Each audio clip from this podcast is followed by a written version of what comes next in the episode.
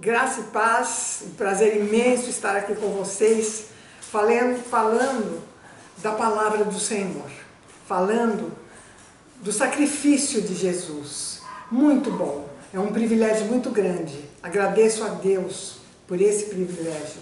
Agradeço a Deus por essa palavra de hoje.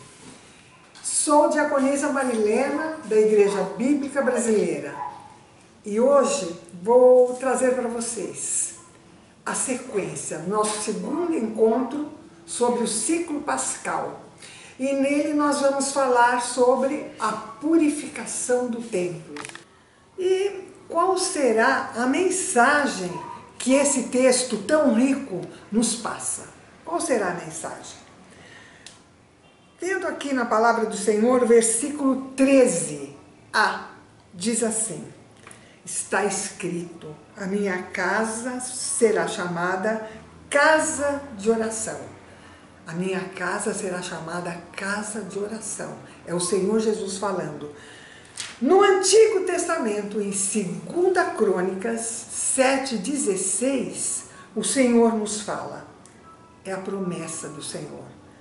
Os meus olhos estarão continuamente sobre ela. Então nós temos no Antigo Testamento o Senhor nos falando: os meus olhos estarão continuamente sobre ela. Ela é a casa de oração.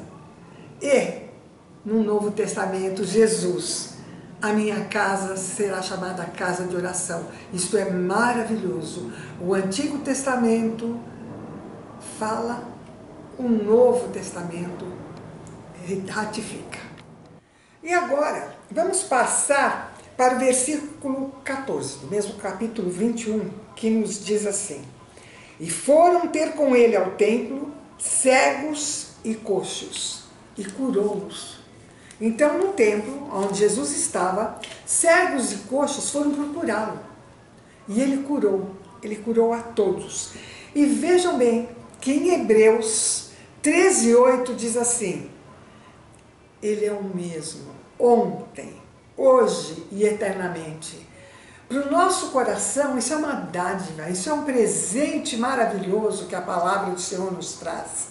Porque quando ele diz no versículo 14 que foram ter com ele cegos e coxos e foram curados, e no Novo Testamento, em Hebreus, nos vem, ele é o mesmo ontem, hoje e eternamente. Então isso quer dizer que Jesus curou, Jesus cura e Jesus vai curar eternamente. Eu creio.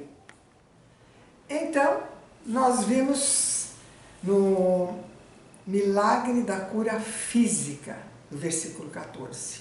O milagre da cura física. Mas vamos continuar. Versículo 16, também muito importante e aí nós temos o perfeito louvor, o louvor que agrada ao Senhor, o louvor que chega até o trono da graça. Esse é o perfeito louvor. Como conseguir o perfeito louvor?